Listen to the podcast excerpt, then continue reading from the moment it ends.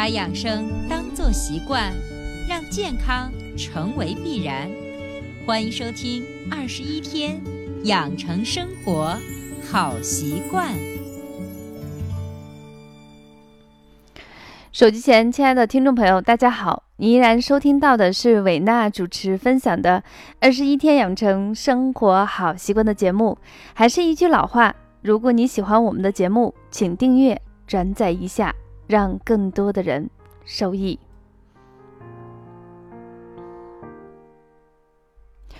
好久不见，其实也不过是十天。如果你一直在收听我的节目，嗯，肯定知道我提前给大家请假了。从大年的初四开始，我去北京学习了六天，一直我都觉得我们的听友在不断的成长，我也要时时的归零，不断的接纳。吸取，让大家和我，我和大家一起共同的成长。其实我非常感谢，也特别特别的感恩，很多听友一直在发私信，或者是在我的工作朋友圈里头给我发信息，寄希望我能早点回来给大家分享一下自己的点滴感悟。但是他们也怕他们那种催促之情让我觉得有一丝丝的焦虑吧，所以那种既紧张，嗯，又担心又迫切的那种情绪的转化，其实让我特别特别的感动。呃，有时候我经常会坐在那儿发呆，我会特别特别的感慨，因为我自己知道我自己可能还没有那种所谓的够好。当然，这个好的含义，每个人的想法可能是不同。我指的是，我可能在很多方面需要提升的东西很多，但是依然有这么多的人喜欢我、包容我。嗯，我感觉有时候受之有愧，所以我只能把我自己学到的和感受到的东西，更走心的东西，给更多的听友进行分享。所以，二零一九年。还是老时间，每周的周五和周一，美娜都会在二十一天养成生活好习惯的节目中，跟大家分享，呃，养生相关的一些东西，把实用有效的一些方法带给所有的听众朋友们，也不辜负大家对我的期望。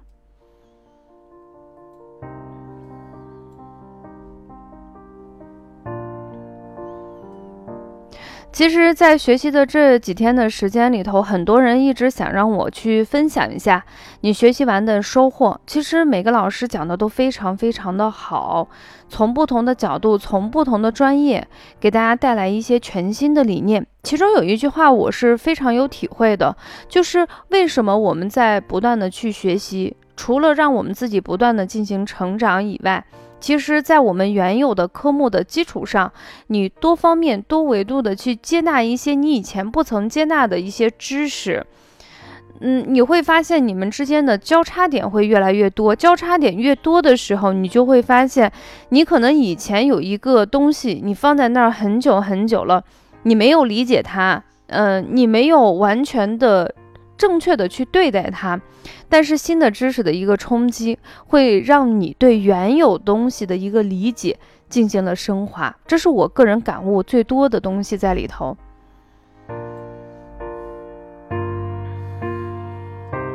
那今天在二十一天养成生活好习惯的节目中，伟娜想给大家分享的主题，也就是，呃，通过不断的进修跟学习。呃，我更加明白对于健康这个词的含义，所以我今天想给大家分享的主题叫做舒服平和。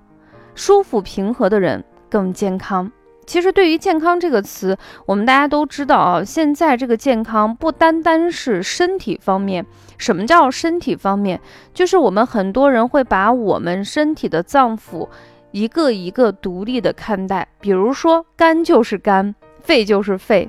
内部结构既完整，里头也没有长不该长的一些东西。那在这种情况下，其实我们会把我们的个体作为一个相对单一的个体。那么，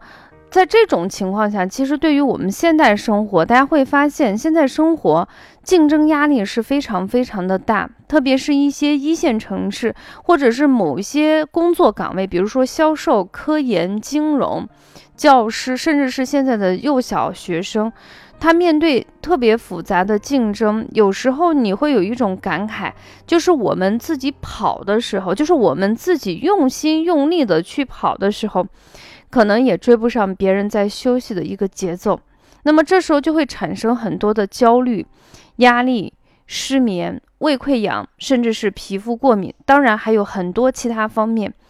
呃，这时候我就有一种感觉，就是这时候的那个身体状态状态有点像那个阴晴不定的天空，即便是这时候没有打雷，也没有下雨，却有一种憋屈的无力感。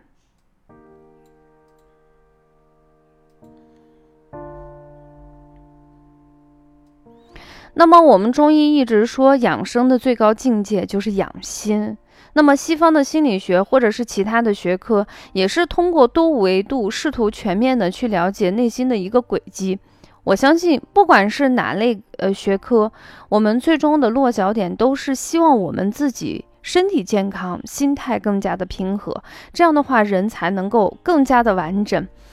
呃，我觉得它就像你的影子，虽然会时常动态的进行变化，但是依然如影相随。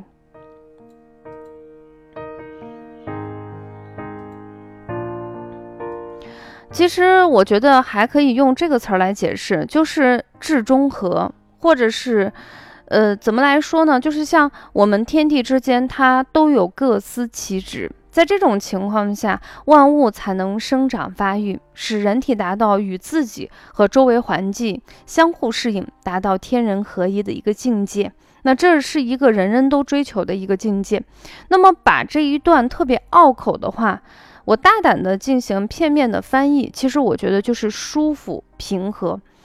其实我们自己仔细的去看一下“舒服”的“舒”字，我特地的在呃百度了一下，我发现“舒”字它没有甲骨文，它的整个演变过程中还是相对比较单一的。那么“舒”字左边呢是一个舍，舍弃的舍，舍得的舍；右边是一个予，给予的予。那么千人千解。但是我个人可能觉得，这个书就是给予别人、帮助别人，发自内心的给予别人的帮助。这样的话，你会觉得内心非常的快乐。当然，我们都会给大家说，给予东西的、给予别人东西的时候，不一定是一种实实在在的物体，一个微笑也可以，也不再贵贱，只要是不超出自己能力范围内。然后我心甘情愿的这种给予，在给予别人帮助、给予别人一些温暖、给予别人一些快乐的时候，你会发现你的内心更加的坚定、跟平和。那么除此之外，在这段时间的。学习过程中，我一直在内观自己。我会发现，在给予别人的时候，你有一个最基本的一个条件，就是你自己本身的能量一定是比较充裕。那么，如何让自己内在满满的能量达到及时的补充跟充裕、充满的话，我觉得就是要不断的去学习。不管你今年是小学生、初中生、高中生，甚至你是在职场中已经打拼了几十年的人，甚至你已经退休卸甲归田回在家里，你就会按照你自己这个年龄阶段和所需，按照自己的节奏去不断的学习，不仅学习术的这个层面解决人与周围环境的关系，也要不断的学习道的层面，让自己的内在不断的丰满完善。优化，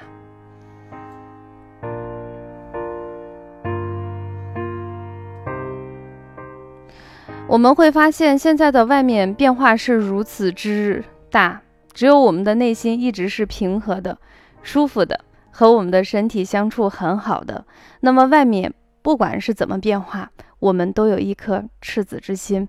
所以在二零一九年的养生节目中，维娜将逐渐的在。